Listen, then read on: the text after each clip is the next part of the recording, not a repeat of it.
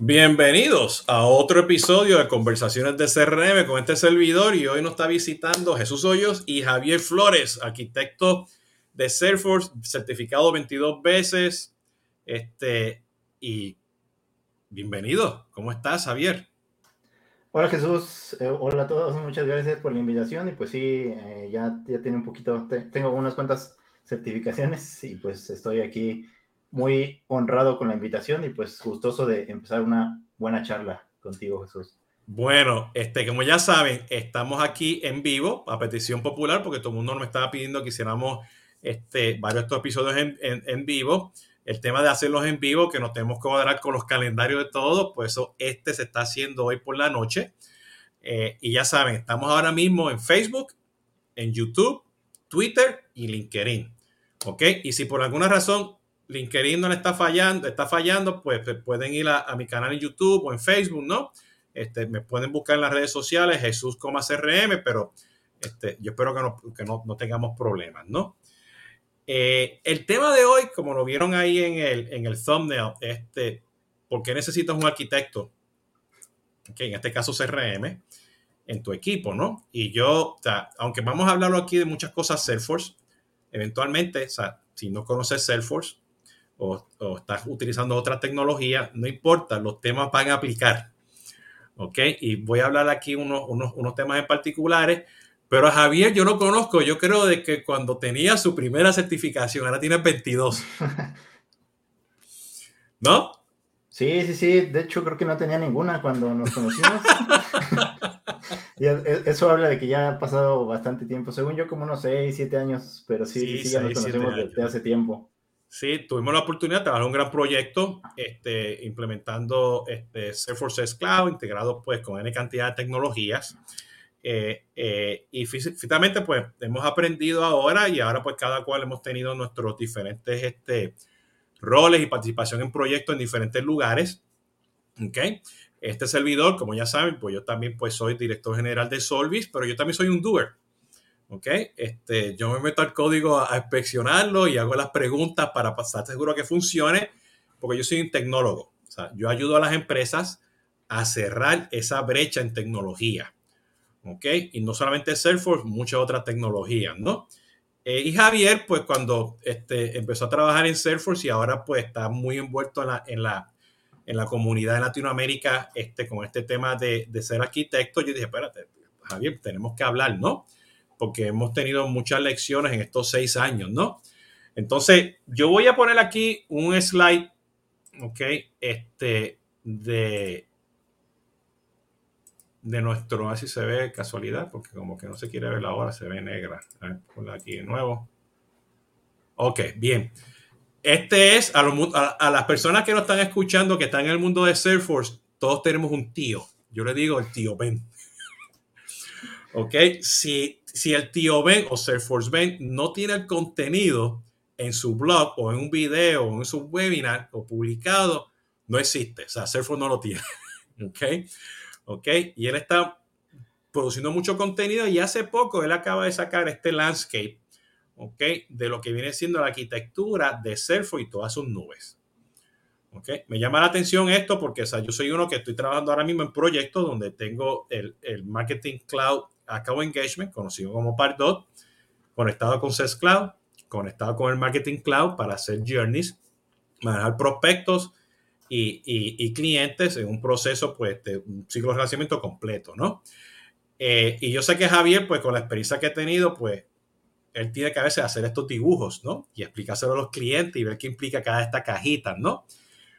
Pero hay clientes que a lo mejor no tienen todas las nubes de Salesforce ¿okay? que sabemos que, que la gran mayoría de los clientes de Salesforce tienen Salesforce como el core, pero tienen muchas otras esta aplicación y cada vez que tú ves todas estas integraciones, estos conectores, pues la nube de Salesforce siempre aparece, ¿no? Sales Cloud, Service Cloud, ¿no?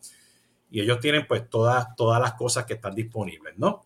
Ahora, si, si nos ponemos a traducir esta, esta, esta este diagrama que tiene aquí nuestro este, Salesforce Ben, pues yo tengo esta que tiene un contexto más de procesos de negocio, ¿no? donde pues hay un proceso de marketing, hay un proceso de, servicio al cliente, hay un proceso de upselling y cross-selling, ¿ok? Tienes una cantidad de herramientas y tienes pues tu e-commerce, tienes tu CDP, ¿no? Si yo quiero poner esto, y estoy seguro que esto a lo mejor la gente le llama una arquitectura conceptual o procesos de datos, ¿ok? Si lo queremos poner en un contexto más de negocio, ¿ok? Pues tú puedes tener tu herramienta de redes sociales, aquí tengo Social Studio, ya sabemos que Salesforce no tiene Social Studio, pues puede ser la herramienta que usted tenga de redes sociales. Tienes tu herramienta de marketing automation, ¿ok? En este caso es el Pardo, pues puede ser tu Marketo, tu Hotspot. Tienes el core de Salesforce, ¿no? Servicios y ventas y tienes marketing cloud, ¿no? Y sabemos que hoy en día Salesforce tiene este, aplicaciones de industrias para esto, ¿ok? Eh, eh, y pues están allá afuera, ¿no? Educación, este, banca, seguros, en fin, telcos, cantidad que tienen ellos, ¿no? ¿Ok? Pero si, si, si vamos a un contexto más específico, pues sabemos que hoy en día tú puedes integrar con productos como Digital Engagement, ¿ok? Pues la, la, la, la conectividad que tiene con las redes sociales y el chat, el teléfono, ahora WhatsApp, ¿no? ¿Ok? Este, que te trae todo eso. O tienes tu Twilio, tú tienes tu Five9, o tienes tu Genesis integrado, ¿no? Tu 8x8, todo ese tipo de cosas, ¿no? ¿Ok? Y eso significa que los datos están constantemente viajando entre estas aplicaciones y sabemos que hoy en día, pues también Salesforce tiene lo que se llama el Customer Data Platform o el Data Cloud o Salesforce Genie, pues para sincronizar o este, este, eh, organizar, yo te diría, y perfeccionar todos esos datos para que sea más asertivo y tenga esa visión del Customer 360, ¿no? ¿Ok? Y esto pues evoluciona porque dependiendo el tipo de industria, pues los datos están viajando, ¿no? Este, y ahora pues con las diferentes arquitecturas que tiene este, este Salesforce, pues eso cambia, ¿no? ¿Ok? ¿Y qué resulta? Que ahora, y ya lo, he tenido en varios de los este, eh, eh, podcasts que he tenido con compañeros en conversación de CRM y, y en, en Cápsula Consumer Engagement, pues el administrador de Sales Cloud y Service Cloud, pues se tiene que hablar con el otro administrador de otras aplicaciones. Y ahí tiene que alguien que esté orquestando todo esto, que son los arquitectos de CRM, de Consumer Engagement, en este caso de Salesforce, porque queremos estar seguros que protejamos los modelos de datos, podamos proteger eh, la calidad de, código, usar mejores prácticas, estar seguro que tenemos un buen proceso de DevOps, ¿ok? Y ya no es la administración de una nube, es la administración de todo que tiene que trabajar en conjunto, porque si no, vamos a tener la deuda técnica. Y creo que esa deuda técnica siempre va a existir y es minimizarla, ¿no? Entonces, diciendo esto, Javier, cuéntanos, ¿por qué realmente necesitamos, con todo esto que acabo de decir, por qué necesitamos a alguien como tú? ¿Por qué, las empresas tienen que tener un arquitecto? Sí, pues justamente ahorita que estabas mencionando todo eso, me remonté a cuando nos conocíamos eh, y, pues te puedo hablar de mi experiencia personal, ¿no? Por ejemplo, yo cuando era un, desarrollador, yo, yo, inicié como desarrollador, entonces digamos que un desarrollador pues tiene su rol, ¿no? Está muy enfocado en una tarea, en las tareas que le van asignando. Entonces, el arquitecto justamente es esa persona que digamos que voy a, voy a pasar esto a una analogía un poco más simple tal vez para que lo entiendan mejor. Digamos que yo estamos pintando un mural y yo tengo cierto espacio como developer para pintar. Entonces, esa, ese, digamos, ese pequeño cuadrito que estoy pintando yo como developer es parte de un mural todavía más grande. Entonces, digamos que el arquitecto es esa persona que está dos pasos atrás eh, de un equipo, de un developer, de un administrador, eh, de diferentes personas, puede ver el mural de una, eh, pues de una, una, manera más amplia, ¿no? Que lo, que conocemos como Big Picture.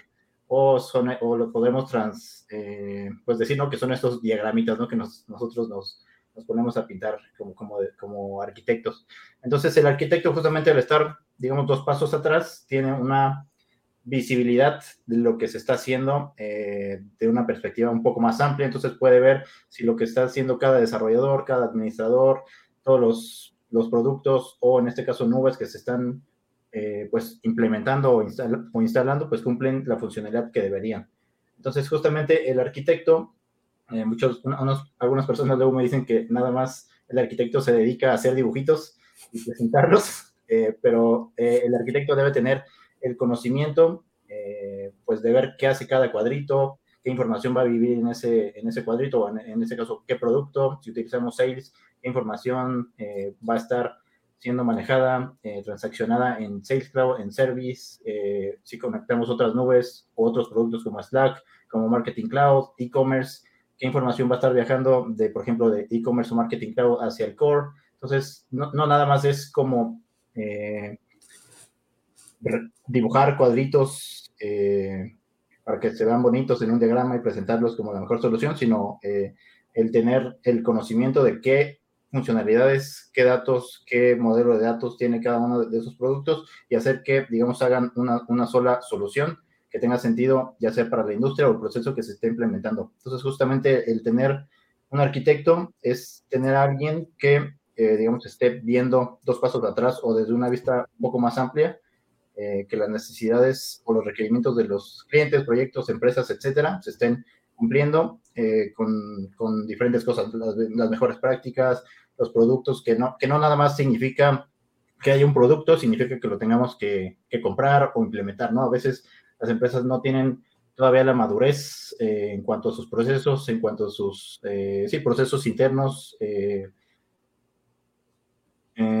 pues incluso herramientas, personas, porque me ha tocado ver empresas en donde al no haber arquitectos, pues digamos que pasan otras personas a hacer implementaciones en Salesforce y como no conocen tanto, y de hecho me acuerdo mucho en, esos tiempos también, ¿no? Que, nos tocaba eh, pues hacer desarrollos como podíamos, creo que incluso en, esos entonces todavía no, no sacaba Salesforce Educational Cloud, entonces nos tocó trabajar con lo que teníamos. Entonces justamente el arquitecto eh, pues es esa persona que tiene esa visibilidad y puede hacer esas recomendaciones eh, porque al mismo tiempo ese, ese arquitecto es un, un constante eh, aprendiz, porque justamente me, lo que decía ahorita, en ese entonces, cuando nosotros estábamos implementando esa solución para una universidad, eh, no existía todavía Educational Cloud. Entonces ahora ya existe. Entonces, eh, seguramente lo que yo hice en ese entonces, ahora como arquitecto puedo recomendar otra cosa junto con otros productos. Entonces,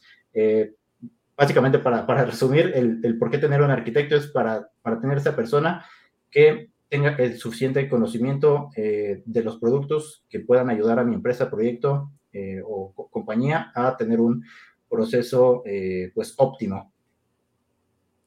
Y ese, y ese, ese arquitecto también tiene, tiene, que tener la responsabilidad de manejar todo lo que es el release management y todo el proceso de change management, DevOps o, o, o, eso debe ser alguien que se reporte, que lo, que lo haga parte y se reporte al arquitecto, este, que tú has visto ahí, pues, este, tú siendo arquitecto, ¿no? Porque a veces eh, las personas se confunden de ese rol de arquitecto y por no tener ese equipo que te está haciendo ese change management, ese DevOps, ese release management, pues ese arquitecto lo hace, ¿no? O se lo pasan al administrador, que también es demasiado trabajo, ¿no?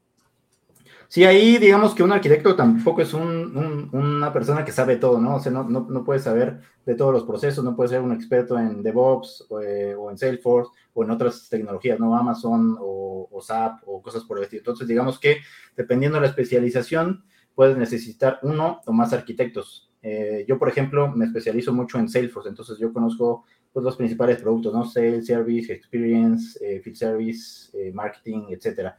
Pero, por ejemplo, eh, dentro de lo que me toca a mí, pues también no es que sea un experto, pero me toca conocer eh, conceptos o de menos la forma en la que funciona eh, generalmente un proceso de DevOps, cómo funcionan las metodologías, incluso poder decir qué metodología puede funcionar para un proyecto o no, pero no soy, digamos, mi, mi, mi foco principal es, un, es, es Salesforce, ¿no? Entonces probablemente me toque trabajar o también se recomendaría tener arquitectos de otros sistemas o incluso arquitectos de DevOps, entonces alguien que sí sea, últimamente en estos años se, se, ha ido como la tendencia a ser especialistas en cierta cosa, eh, porque justamente una persona no puede saberlo todo, entonces eh, no, no, es solo que tengas un arquitecto que lo sepa todo, sino que dependiendo del nivel, dependiendo del sistema, eh, incluso hay todavía arquitectos que dan tres pasos más, lo que es la Enterprise Architecture, donde ven ya un poco más la arquitectura de todos los sistemas que están interconectados dentro de la compañía. Entonces ahí de, depende, yo te diría, depende la compañía, eh, qué tan grande es, qué tan madura, eh, pues que tenga, que necesites uno o más arquitectos o, o expertos en, en, ciertas áreas que en combinación pues enriquezcan tu proceso y tu, y tu implementación. ¿Cuál sería, cuál sería tu, tu, tu cartita Santa Claus del equipo perfecto que debe tener una empresa? Y no estoy hablando consultores, estoy hablando, o sea, una empresa, ¿cuál sería el equipo perfecto que debe tener una empresa para manejar pues un, este, Salesforce? y que, o sea, y que, y que el arquitecto pues se le haga la vida fácil, ¿no? De estar dos pasos atrás de todo el mundo y manejar ese, ese mural, ¿no? ¿Cuál sería el equipo perfecto? Mm, yo creo que en cuanto al cliente o en cuanto a las personas, ah, eh, personas que, que, entiendan un poquito los beneficios, ¿no? El, el, trabajo, obviamente un arquitecto que pueda transmitir una idea. Eh, yo, diría que un arquitecto, si vamos, estamos hablando específicamente de Salesforce, un arquitecto de Salesforce, un, un buen equipo de desarrolladores, en cuanto al equipo técnico. En cuanto al equipo, yo creo que también eh, la parte de DevOps es muy importante, porque no nada más es implementar Salesforce, ¿no? Eh, hay toda una estructura de ambientes que tienes que hacer. Ahora ya hay Scratchworks, hay Sandbox, hay todo un, un, un, mar de herramientas para todo lo que es el release management. Entonces, un buen equipo de release management también es muy importante. Y no, y no eh, todo, y no todas las, no todas las nubes tienen sandboxes de verdad. Sí, sí, sí. Entonces, dependiendo, se te puede hacer muy sencillo o muy complicado, pero yo creo que un equipo de release management eh, también. Y en cuanto al, a la parte del cliente, pues cliente que, que, que, se case ¿no? con la herramienta, que entienda los beneficios, que, que sí sea como que promueva, porque hay, hay muchos clientes también he visto que se resisten al cambio. Entonces, también esa resistencia hace que no, no se promueva tanto o que incluso se terminen implementaciones, pero no se termine utilizando la solución. Entonces, pues eso con el tiempo pues es una pérdida. Entonces, en cuanto a cliente, yo te diría que también personas abiertas o que, que entiendan esos beneficios eh, que ofrecen, en este caso, pues Salesforce y eh, Release Management, el, el, equipo de Salesforce y, y siempre es importante el alinearse con la estrategia de la compañía. Entonces, eh, siempre un, un COE, un Center of Excellence eh, y, diferentes equipos bajo ese Center of Excellence, eh, pues que guíen o se alineen, alineen todos los procesos con los objetivos y la misión de la compañía. También es, es muy importante justamente para que no nada más en Salesforce, sino que todos los proyectos que se vayan o se estén planeando implementar, pues tengan éxito y sea beneficioso para, pues, para la empresa. Sí, fíjate, todas esas cosas que están mencionando son siempre, siempre bien recomendables. Y la experiencia que estoy teniendo yo ahora trabajando pues en diferentes proyectos de Salesforce en, en diferentes este, geografías es que tiene que haber un gobierno, o sea, tiene que haber un responsable, le tienes que dar este, ese, ese empoderamiento al arquitecto este, para que, porque cuando hay resistencia al cambio o cuando quieres hacer esas recomendaciones, pues conlleva a veces cambiar presupuesto, traer otra gente, validar esto, o sea, hay cosas que, que impactan en el contexto del negocio y, y, y, creo que debe haber un centro de innovación, un centro de excelencia bien amarrado, porque hay muchas cosas que tú puedes ofrecer y hacer demos rápido, que es una de las ventajas que tiene pues Salesforce, ¿no? Con los sandboxes, los DevOps que consigues también, los trailheads y todo eso, de hacer proof of concepts, hacer pilotos, ¿no? que la gente lo pueda este, tenerlo, ¿no? Y si tienes pues los full sandbox o los partial sandboxes, pues te, te facilita hacer muchas de esas cosas, ¿no? Eh, eh, ¿qué, ¿qué, tanto, ¿Qué tanto tú has visto allá afuera como arquitecto, pues, esa madurez de las empresas? En, lo, en estos seis, siete eh, años que nos conocemos, ¿no? Todavía, porque tradicionalmente, o sea, en el proyecto que tú y yo trabajamos, ¿no? Este, eh, eh, y en otro que hemos trabajado en conjunto, ¿no? pues, y, donde, y, y, como fue Salesforce y el éxito de Salesforce desde su origen, es que se lo compró el negocio. ¿Ok? Entonces ahora, pues, y te dice, no, espérate, este, este, este, ahora, ahora soy yo que tengo que comprarlo, ahora soy yo que tengo la bendición, los temas de seguridad, todas esas cosas, ¿no? Este, eh, ¿Qué tan maduro realmente tú has visto a las, empresas allá afuera, pues con todo este tema de, tener centros de innovación, centros de excelencia o tratar de hacer algo? Eh, a partir de que nos conocimos, creo que los. Yo creo que apenas en estos últimos años se ha abierto como esa. esa pues apertura por, por parte de las empresas, al menos en mi experiencia, ¿no? Sí, sí, me ha tocado empresas donde realmente son muy resistentes al cambio y no han. incluso sus procesos eh, son, son, muy básicos.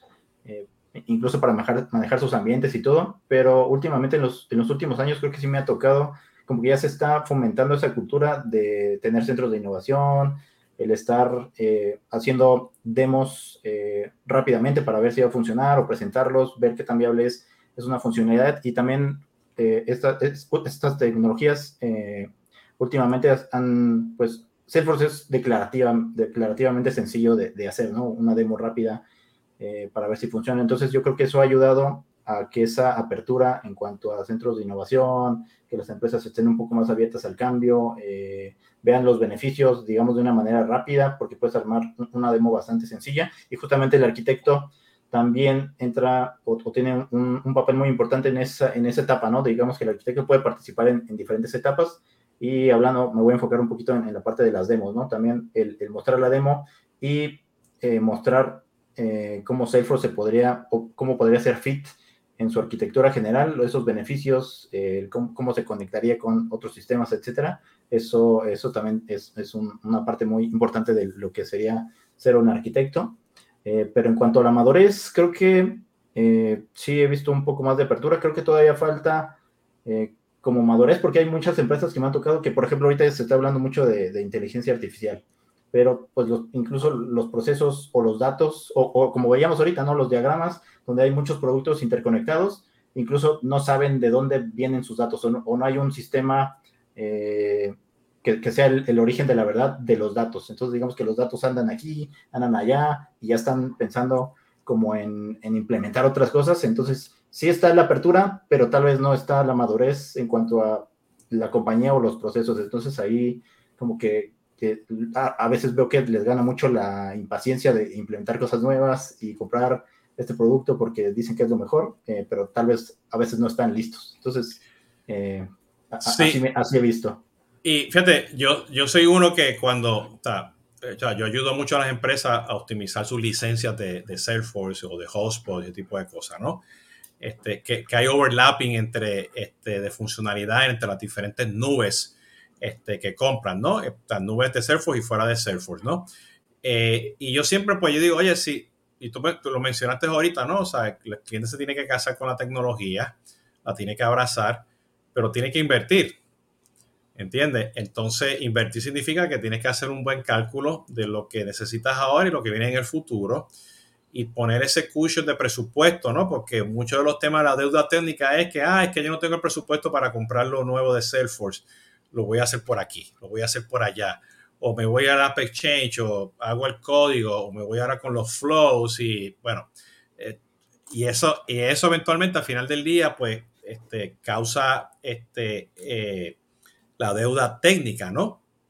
Tengo un cliente que lo tengo en, este, que son siete instancias de Salesforce, tienen un límite. Entonces yo estoy feliz porque tienen todo. ¿Entiendes? Este, pero eso no es la realidad en, en, en muchas de, o no importa si es Surf, o sea, estoy hablando, quita Surf y ponte cualquier nombre de cualquier software, ¿no? Por ejemplo, cuando es Hotspot, yo le digo, si vas a comprar Hotspot, cómprate la versión Enterprise y cómprate todos los módulos. ¿Ok? Si vas a comprar Soho, cómprate Soho One, que viene con todo, ¿no? Entonces, y, y, y, y si no vas, y por supuesto, o sea, la realidad es que mucha gente no tiene los presupuestos, eso es otro tema, ¿no? Pero aquí que viene el challenge, ¿no? De, lidiar que en esa, ese mula que estás haciendo, estás seguro de que estás pintándolo con la pintura que te va a durar, porque si no, viene la deuda técnica, ¿no? Entonces, ¿cómo, cómo tú como arquitecto manejas ese, ese tema político, presupuesto, qué tienes, qué no tienes, ¿no? Este, para que ellos puedan entender, oye, se pueden hacer otras cosas, pero te tienes que casar, tienes que abrazar la tecnología, ¿no?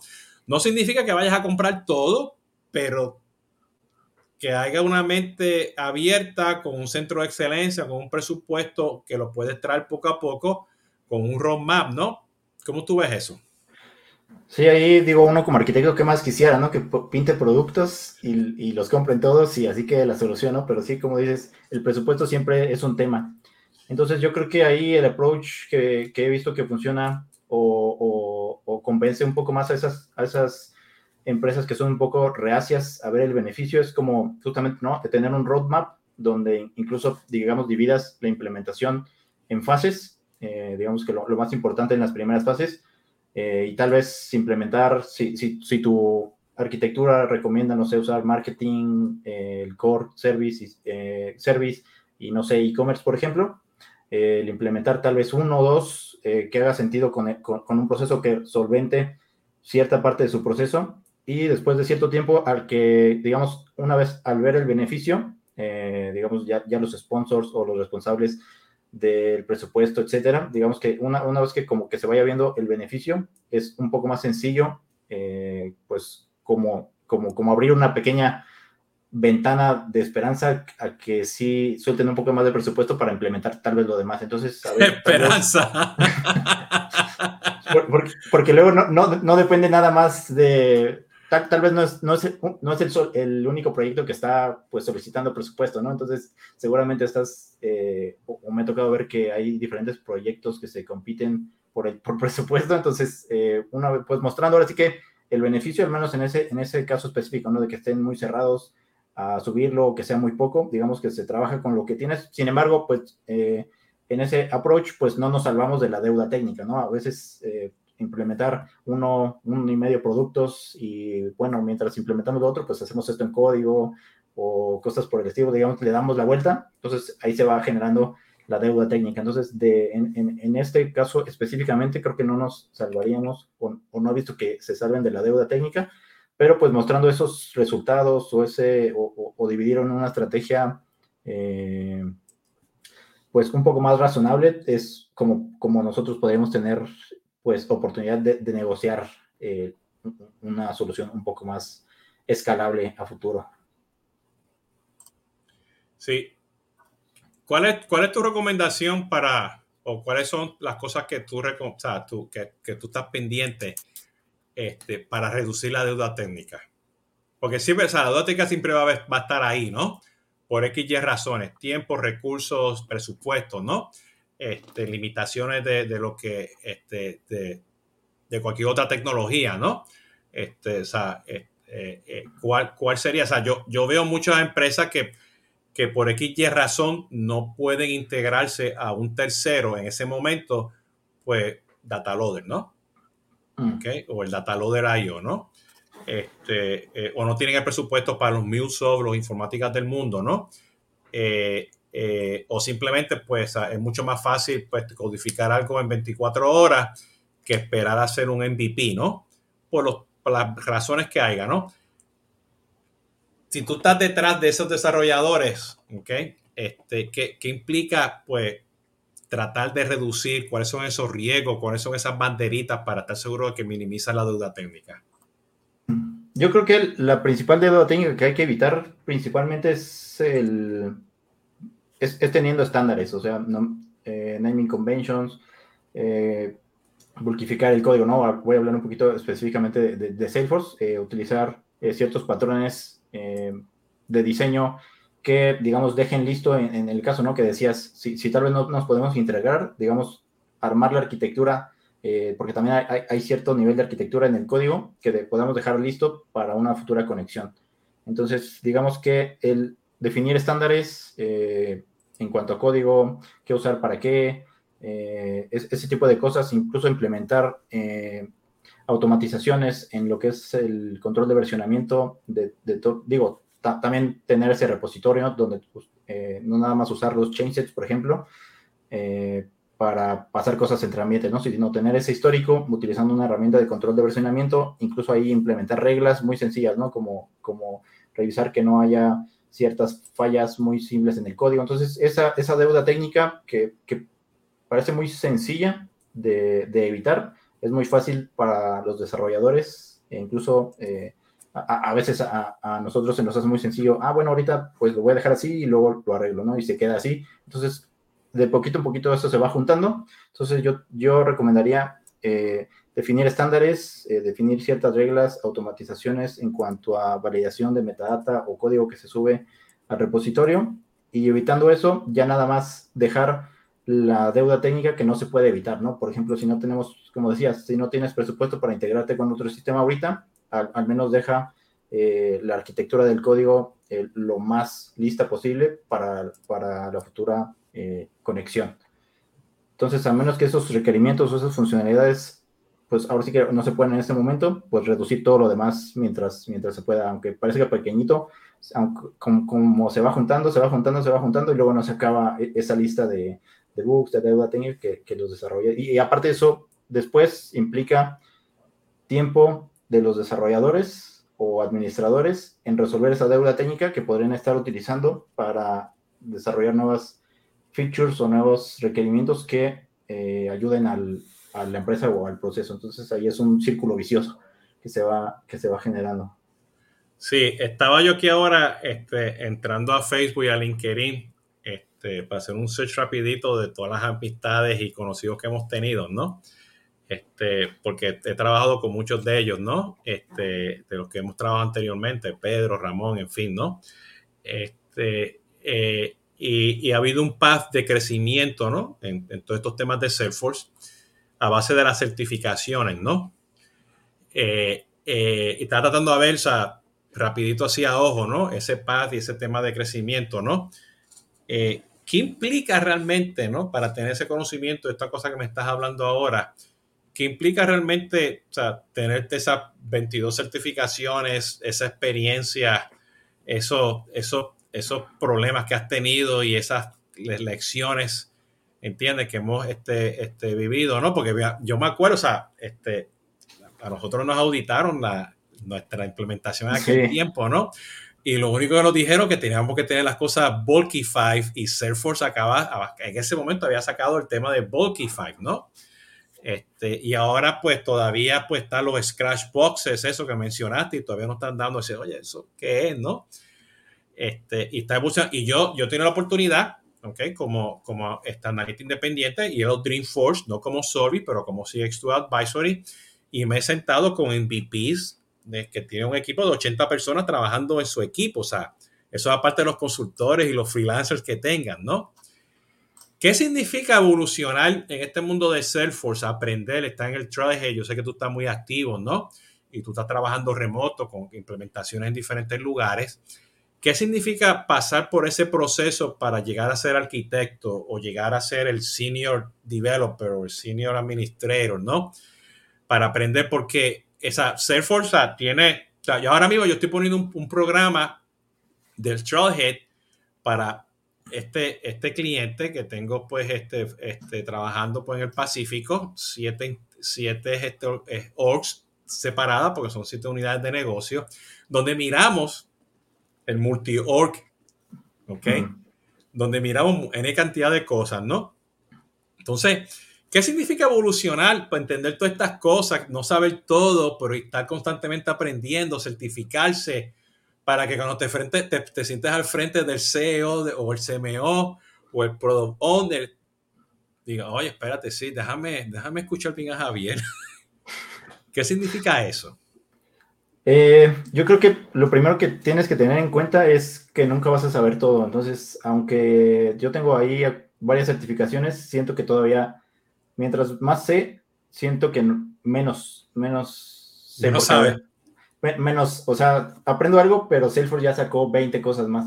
Entonces, yo creo que lo primero es estar justamente constantemente informándose. Es imposible saber todo, incluso eh, ciertas cosas, si no tienes una cosa, pues es eso, ¿no? Saber que, que no lo sabes todo y estudiar, ¿no? Eh, o informarte al menos de, lo, de, lo, general. Y yo creo que la mayor parte eh, que me ha ayudado a, pues, a tener el conocimiento, las lecciones aprendidas, eh, todos esos temas es la experiencia que, que me ha tocado en, en los diferentes proyectos y en las diferentes empresas en las que he estado. Entonces, eso en combinación con el estar constantemente aprendiendo es lo que, digamos, hasta el, hasta el momento me ha, me ha dado esta, esta opinión o esta forma de ver las cosas, pero pues ahorita yo puedo decir eso, ¿no? Y mañana tal vez ya cambian los estándares, salen nuevos productos y me cambian totalmente todo. Entonces, implica estar constantemente eh, al pendiente de lo que está saliendo en el mercado, las tecnologías nuevas, qué es lo que se está eh, qué es lo que, cuáles son las nuevas innovaciones. Entonces, implica estar justamente en, ese constante aprendizaje y pues darse de, topes en la pared, decimos acá, pues eh, con las malas experiencias, tomar los aprendizajes y ya no cometerlos después. Ok. Está bien. Este, eh, te digo porque, o sea, yo he estado en ambos lados, ¿no? Yo he estado en el lado que está, está el arquitecto externo o el arquitecto de Salesforce. Este, y, en uno, pues nos dijeron el Bulky Five, ese fue un arquitecto externo, nuestro gran amigo que vino de Hawái en aquellos tiempos. Luego, en otra, en otra cuenta, vino el arquitecto de Salesforce y nos dijo que teníamos demasiados objetos, ¿no? Este, y muchas de estas cosas, pues, o sea, yo, ¿a qué voy? Yo creo que al final del día todos tenemos que tener esa, esa, esa responsabilidad de ser arquitecto. O sea, yo creo que todos, aunque seas el developer, seas el administrador, seas el product owner, seas el, el Scrum Master, seas el que esté configurando, seas dejado como que, oye, esto como que no me suena bien a nivel de arquitectura, ¿no? No, o sea, porque, o sea, y, de nuevo, o sea, hay, hay, o sea, yo tengo el trailhead aquí, lo tengo aquí, ¿entiendes? y, y yo estoy, yo estoy always learning, ¿no? Entonces, yo no tengo las certificaciones, ¿entiendes? Pero tengo los años de experiencia, tengo gente que trabaja con nosotros, con, con Solvis, ¿no? Que tiene las certificaciones, ¿no? Este, eh, pero yo estoy constantemente en la curiosidad, o sea, ayer yo estaba aprendiéndome todo lo de Hyperforce. ¿Ok? ¿Qué significa eso, no? Entonces, este, porque ya empezaron a hacer el rollout, ¿no? Y, tú recibes todos estos mensajes, ah, don't worry, everything is going to be okay, o tienes el otro, tienes que aprender lo que es, porque si no, se, no va a funcionar, ¿no? Como tú dices, nosotros como, como consultores o desarrolladores, este, administradores de, de solución de cualquier, en este caso Salesforce, tenemos que estar constantemente aprendiendo, ¿ok? Porque la tecnología, y yo lo igual estoy repitiendo, no está ganando. ¿Entiendes? Eh, no está ganando, tenemos que estar aprendiendo. Eso yo creo que es una responsabilidad de todos de aprender. O sea, si tienes el Sales Cloud, tienes el Service Cloud, pues, ¿qué es lo que tienes el Service Cloud? ¿Qué es lo que tiene el Sales Cloud? ¿Cómo lo, ¿Cuáles son los beneficios? ¿Cómo lo quiero maximizar? ¿No? ¿Ok? Este, es que, para los que nos están escuchando, que eso fue lo que mencionó ahorita Javier, el core, ¿no? El core se conoce pues el Service Cloud, el Sales Cloud, el Experience Cloud, que era el Community, el Force Con y otras cosas que están dentro. El Data Cloud ahora está en el core, ¿ok? Este, por el tema de Hyperforce, para porque sea público, temas de seguridad, poder tener los datos locales en diferentes lugares, el performance. Por ejemplo, aprendí ayer que los límites de query ahora suben un poquito más. ¿Ok? Entonces, qué bueno, vaya, ahora podemos hacer mejor troubleshooting, ¿no? Sí. ¿Entiendes? Entonces, este constante aprendizaje, tú tienes una recomendación, este, este, una metodología que, ¿qué significa estar aprendiendo constantemente? Eh, yo creo que además de, pues ahora sí que estar, como dices, viendo el trailhead, leyendo artículos, etcétera, yo creo que parte importante del aprendizaje es eh, consultar o apoyarte en, tu equipo. Porque, como te digo, yo, no, yo, yo aunque soy arquitecto, no sé todo. Entonces, eh, yo estoy, digamos que metido en, mi papel, eh, pero eh, en mi equipo puede haber desarrolladores, administradores, que como están también en constante, pues digamos, trabajando constantemente con código, también esas cosas cambian eh, día con día. Entonces, yo cuando no sé algo, pues también eh, una parte importante de, ser parte de un equipo, no solamente ser un arquitecto, es colaborar o preguntar o trabajar justamente en equipo. Entonces, seguramente hay alguien, como dices, no todos debemos tener ese, pequeño granito de arena de ser o, de cuestionar si la arquitectura va a funcionar bien así, o, no tanto a nivel grande, ¿no? Sino en, algo específico, ¿no? Entonces, esa colaboración, estar aprendiendo tanto individualmente como de otras personas, eh, yo creo que es, importante y, y, y, aún así eh, no, se, no se puede aprender todo, pero, pero pues digamos, se, hace el intento granito por granito de arena. Bueno, yo, yo, este es mi consejo, ¿no? Este, eh, número uno, pregúntale a tío Ben. ¿Ok? Salesforce Ben, no, Luego, búscalo en Google. ¿okay? Luego, vete a la comunidad de Salesforce de Partners. ¿okay? Luego, vete a la comunidad de Salesforce de clientes, ¿no? vete a los foros, ¿ok? Este, crea el caso tuyo, si eres un partner de Salesforce, crea el caso preguntando las preguntas, las deudas, este, las dudas, perdón, a, tú como partner. Y si es, tú eres un consultor y estás trabajando pues con la empresa, a tu cliente final, que el cliente final también pregunta porque va a ser, te vas a sorprender las diferentes respuestas que puedes tener de cada una de esas personas, ¿no? Este, eh, y, y, yo pondría este, un tema bien importante es que ahora pues usaste ChatGPT. ¿Ok? Este, con todos los disclaimers que hay, ¿no? Porque ChatGPT este, te puede ayudar bastante. Los otros días yo fui y le dije, oye, yo necesito desarrollar, yo soy el, el, el ¿cómo se llama? Yo soy el administrador de Pardot y tengo que capturar los UTMs para ponerlo en un este, full handler. Me dio el código. Hay que validarlo, pero te, le dije, tengo que hacer un flujo para hacer ABCD y me trajo la información. Y luego, eso fue dentro de Sales Cloud, Service Cloud. Y luego me fui, este, hice la pregunta, yo soy administrador de Marketing Cloud y yo tengo que escribir un código en AMP Script para poder capturar nombre, teléfono, validar el teléfono, validar el email este, por país y ponme pues unos, unos iconitos de thumbs up, thumbs down para ver si el cliente está contento y, y escríbeme la lógica para escribirlo en el data extension con el date time. Y me lo dio. Todo eso, aparte, pues la red de gente. O sea, yo, a mí me gusta hacer los swarms. Vamos a hablar 15 minutos y vamos a discutir el problema. ¿Ok? Este, y tratamos de resolverlo y ver, y pues búscate por aquí, búscate por allá y aquello, ¿no? Y tu red, o sea, en caso tuyo, o sea, allá hay una red en Twitter, está los Salesforce Saturdays, está la gente en el Threadhead, en los cafés, y a veces pues el mismo Twitter hay una gente que sigue, los Facebook Group. Y yo creo que tenemos que estar alerta, no importa si eres el arquitecto, el consultor, el cliente, o sea, yo creo que tenemos que tener toda esa labor, ¿no? Porque tú lo acabas de decir, o sea, no podemos, como arquitecto no debes, no puedes conocer todo, ¿no? ¿Entiendes? y, yo me, y, yo me, acuerdo que aquella vez que, que estuvimos trabajando, que este, buscamos arquitectos, o sea, lo conseguimos en Hawái y, en Hawái fue la última isla de Hawái. Sí, sí, y, habla, y hablaba español, hablaba español muchacho, visitó, y él no era, en, aquel tiempo no había un título de arquitecto, estaban dos años atrás, ¿no? Pero él decía, I know stuff, I can help you, y, le, y, y entre todos vamos a resolver el problema, ¿no?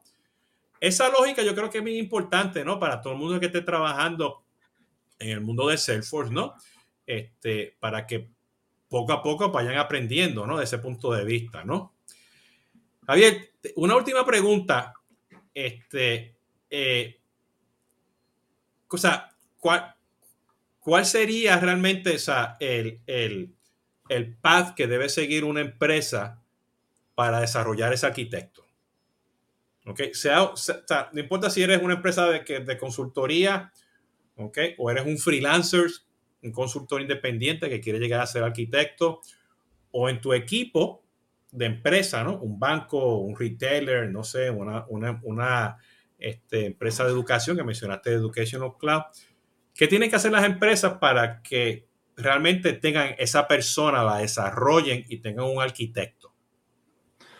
Eh, yo creo que eh, si, si, quisieran desarrollar ese rol, eh, yo creo que tendrían que hacer mucho foco en, en, las personas que trabajan con ellos. A veces muchas empresas como que solamente te pasan tareas eh, o les pasan tareas a los consultores, administradores, desarrolladores, pero no como que no, les dan o no incentivan a, a, comunicarles el para qué están haciendo eso.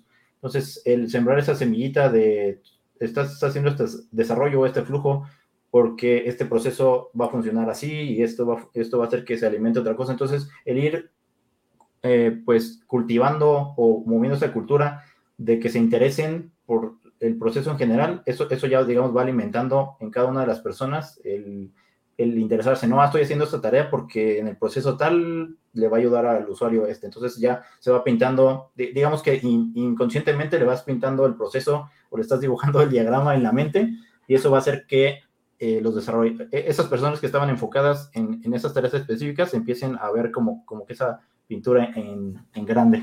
Entonces, yo creo que tanto la cultura de la empresa, como también, obviamente, eh, la persona, pues, eh, las personas que, que si, quieren desarrollar esa, es como e-, e-, ese gusto por, por por preguntar, el estar eh, cuestionando las cosas, el ver cómo funciona todo ese proceso. Yo creo que ese incentivo en cuanto, de parte de la, de la, empresa, en cuanto a cultura y, el cambiar un poco ese chip de, no nada más enfocarlos en ciertas cosas y de, la parte de las personas, pues ese interés, ¿no? Ese, esa, eh, eh, porque también tiene que nacer de uno el, querer llegar ahí, ¿no? ¿no? ¿no? es como que te puedan obligar ahora vas a ser arquitecto y, vas a hacer esto, ya, ya, ya no vas a estar acá, eh, te vamos a formar así, entonces no, no, es tampoco como que te puedan obligar, no, también tienes que tener ese gusto por, por dibujar diagramas eh, y, ver y, estar investigando productos, etcétera. Entonces, tanto de la parte de las personas como de la parte de la compañía, yo creo que ese es como, como ese primer granito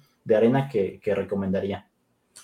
Sí, fíjate, y, y bien interesante porque me estoy yendo a, los tiempos de, que estamos trabajando, aquellos noches largas que trabajábamos pues haciendo estas implementaciones. Fines de semana, sí, sí, sí. Fines de semana y esas noches largas y, los Ubers y los tacos y todo eso, ¿no? Este, eh, eh, porque, o sea, yo creo que todo es un proceso que, o sea, que la persona que quiere ser arquitecto, ¿ok?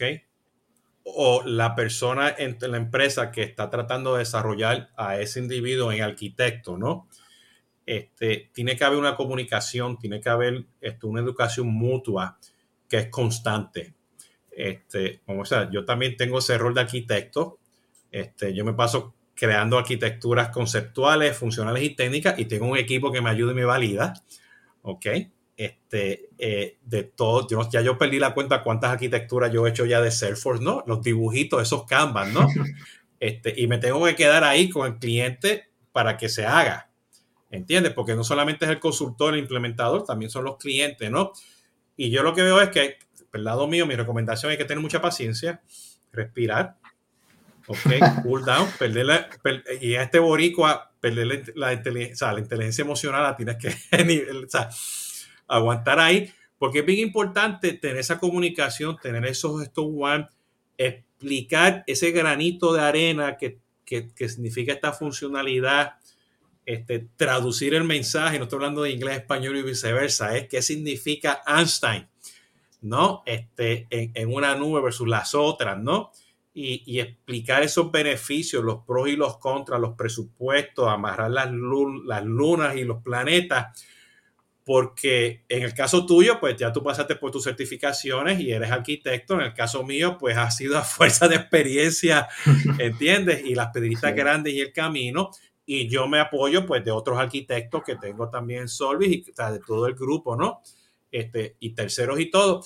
Pero yo creo que hay que tener una comunicación continua, hay que educar a las personas que entiendan, porque la tecnología es complicada. ¿Entiendes? O sea, no todo el mundo, o sea, vamos a lo más básico, no todo el mundo entiende lo que es una oportunidad o lo que es un lead, o que la actividad está a nivel de contacto, pero también está a nivel de oportunidad, pero que el email es el email que, del contacto, no es el email de, la empresa, ¿no? Esas cosas tan básicas, que es el dibujito que están haciendo, pues hay que explicar por qué ese dibujito representa eso y hay que tener paciencia, ¿no? Y a veces somos muy tecnólogos, a veces hay que, hacer, a veces hay que ser bien tecnólogos, ¿entiendes? Y saber pues cómo tú te comunicas pues con los diferentes roles que hay en la empresa para que tú vayas aprendiendo de ellos y viceversa, ¿no? Y eventualmente, de nuevo, mi opinión, y yo creo que tú también lo estás diciendo, o sea, aunque eres arquitecto no sabes todo, pero te estás, te estás batallando día a día en conocer más porque hay, que tener el tiempo con las cosas que hay que hacer, ¿no? Pero yo creo que todo el mundo debemos ser un poquito de arquitectos. Sí, incluso ahorita que estabas justamente diciendo eso, eh, creo que eh, me enfoqué mucho tal vez en la parte técnica y, no, y mencioné algo súper importante que decías. Eh, un arquitecto no nada más es el conocimiento, ¿no? En cuanto a dibujitos, productos, etcétera, sino también esta parte de las soft skills que, que, que implica el cómo haces una solución y lo presentas frente a diferentes tipos de personas. Alguien muy técnico, pues utiliza el lenguaje muy técnico. Alguien eh, de los directivos, pues no puedes, eh, tienes que utilizar un, lenguaje pues diferente, ¿no? Entonces, ese tema de, las habilidades de comunicación también es parte muy importante si es que quieres eh, pues desarrollar o quieres seguir este camino de, de la arquitectura. Totalmente. Javier, un gustazo, señor. Igualmente, Jesús, muchas gracias por la invitación. Ya, ya yo sé que el arquitecto no lo sabe todo. Sí, ¿no? es un mito. Es un mito, lección aprendida, ¿no? Y que hay que estar en un aprendizaje constante.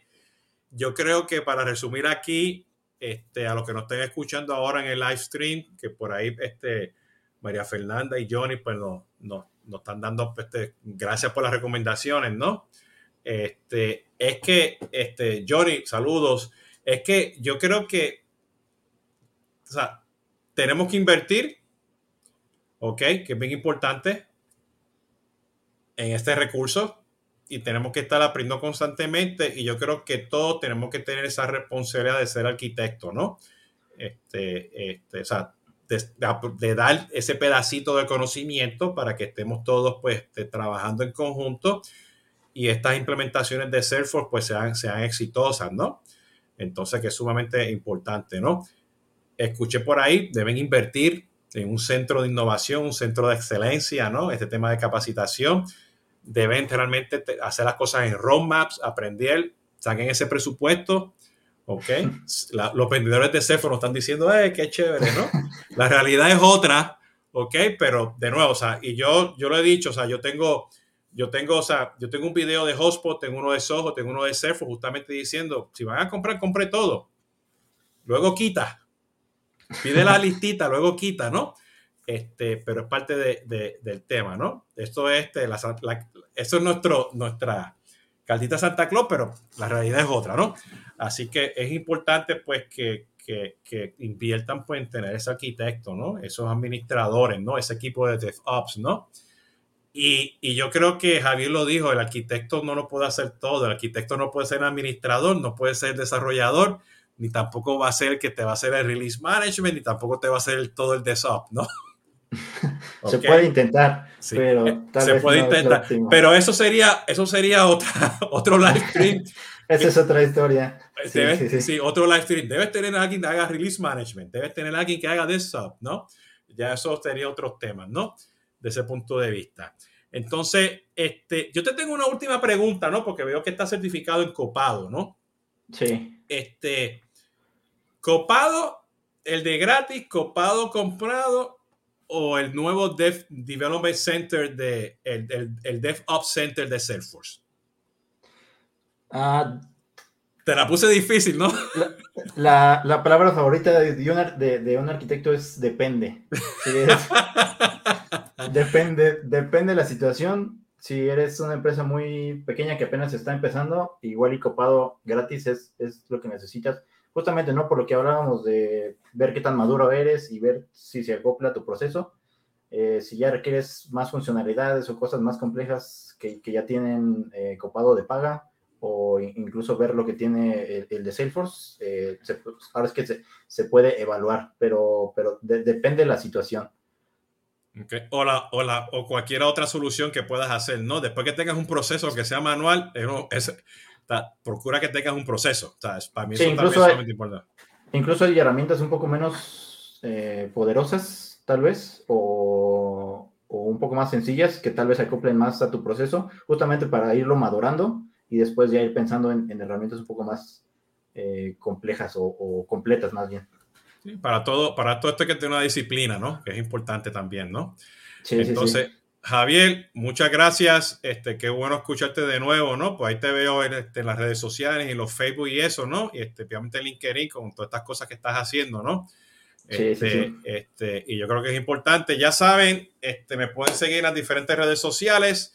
Este, y la idea aquí es que tengan este conocimiento. De nuevo, muchas gracias a Javier Flores. Nos vemos por ahí en la próxima edición de Conversación de CRM. Muchas gracias, pórtense bien, hasta la próxima. Gracias.